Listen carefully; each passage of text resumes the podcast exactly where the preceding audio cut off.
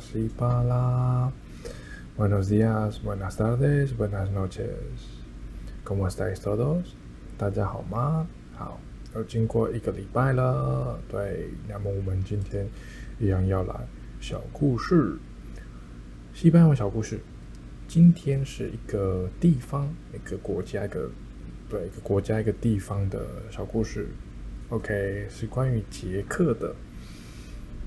好，那么对，它是一个历史性的故事，那我觉得还不错。未来如果你们要去捷克旅游的话，对，等疫情结束之后，对，有去捷克旅游的话，嗯，对，可以去这个地方逛逛、走走，然后会了解到他们当地的历史文化，然后让你更了解这个地方。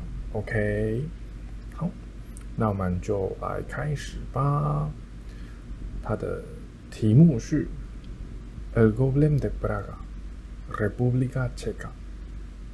Durante el reinado de Rodolfo II de Habsburgo, en el siglo XVI, cuando Praga era capital del reino de Bohemia, vivió en el barrio judío de Joseph el rabino Yehuda Lou ben Bezalel conocido como el Maharal de Praga, hombre muy instruido y de gran experiencia. Era de alta estatura y por ello lo llamaban el gran rabino. Podían interpretar perfectamente no solo el Talmud y la Kabbalah, sino también las estrellas y la matemática no pocos misterios de la naturaleza, a otros ocultos, a él estaban abiertos y podía hacer tantas cosas extrañas que la gente se asombraba de sus poderes mágicos.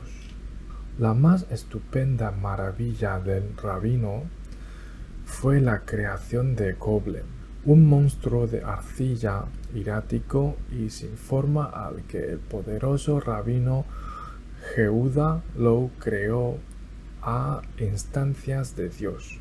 Yahvé, para proteger a su pobre pueblo y ayudar a sobrellevar a todos sus infortunios, el rabino daba vida al golem introduciéndole en la boca el sem Papel con mágico textos hebreos.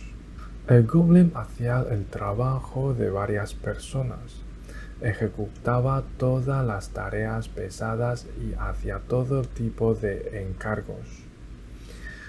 Pero sobre todo protegía al barrio judío de ataques antisemitas. No comía, no bebía y no necesitaba ni descanso ni respiro pero cada vez que llevaba el sabbat, sábado, cuando debe cesar todo trabajo según la tradición judía. El rabino le quitaba el sem de la boca e instantáneamente el goblin quedaba inerte, como un muñeco de tierra muerta. Pero una vez lo Bezalel preparándose para ir a la vieja sinagoga y celebrar el sabbat, se olvidó de Goblem y no le extranjó el sem de la boca. Apenas el rabino entró a sinagoga, llegaron corriendo vecinos que aterrorizados gritaban que el goblin estaba enfurecido y podía matar a cualquiera. El rabino titubeó unos instantes, ya se iniciaba el sábado y cualquier trabajo, aún el más insignificante, era a partir de este momento pecado. Pero aún no se había concluido el rezo de Salmón, no había aún realmente comenzado el sábado.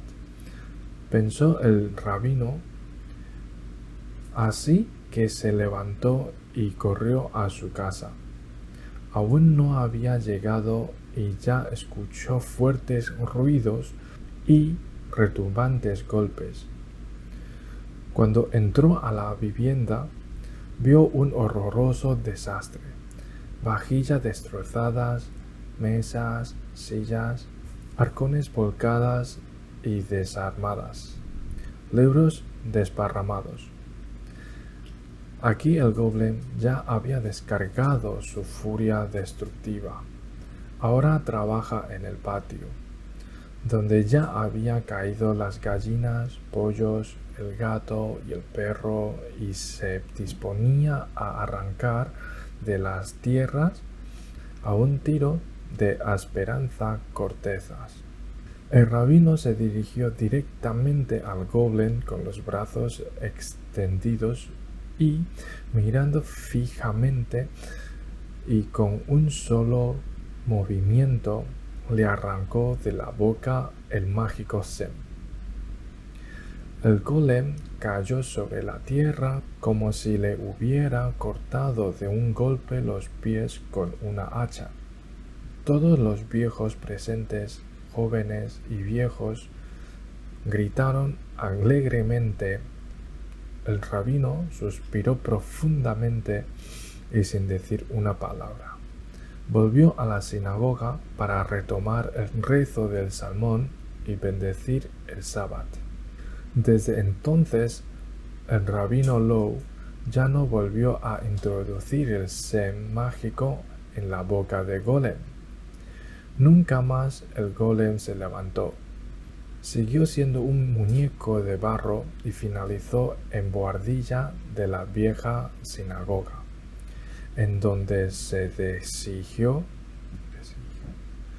en donde se desigió en polvo y algunos dicen que se fundió con su estructura.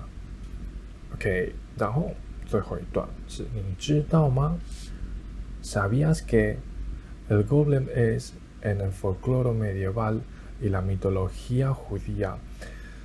Un ser animado fabricado a partir de material inanimada, normalmente barro, arcilla o un material similar. Para hacerlo funcionar había que meterle un papel con una orden por la boca u otro orificio. Otra manera de hacerlo funcionar era inscribiendo algunos de los nombres de dioses o bien la palabra emet, verdad, en hebreo. Al borrar la primera letra de emet de su frente y quedar en ella solo met. El goblin podía ser desactivado y volvía a ser a una masa de barro inerte. En la cultura moderna, el golem es una figura metafórica estrechamente relacionada con el automata, el ser descelebrado o el hombre más masificado que controlado sirve desde un plano de conformismo, pero podría bajo ciertas circunstancias revelarse. Es por ello que algunos han considerado el Goblin como un antecedente de Frankenstein. OK，好，这就是今天的小故事，是关于呃一个怪兽吗？是怪兽吗？OK，你们在用文章来理解这个到底说了什么。那当然，啊，或许可以去搜寻这个地方，这个。像这一类的东西，你或许会找到一些在 Google 上面找到一些图片，然后可以看看啊风景等等的啦。Maybe 对，然后去认识这个村庄。对，OK 好，那么今天的小故事先到这里。那一样，学生们，我会发文档给你们，以防万一你们想要在啊要看稿的话，对。那么我们下个礼拜见喽！Adiós todos, nos vemos la siguiente semana.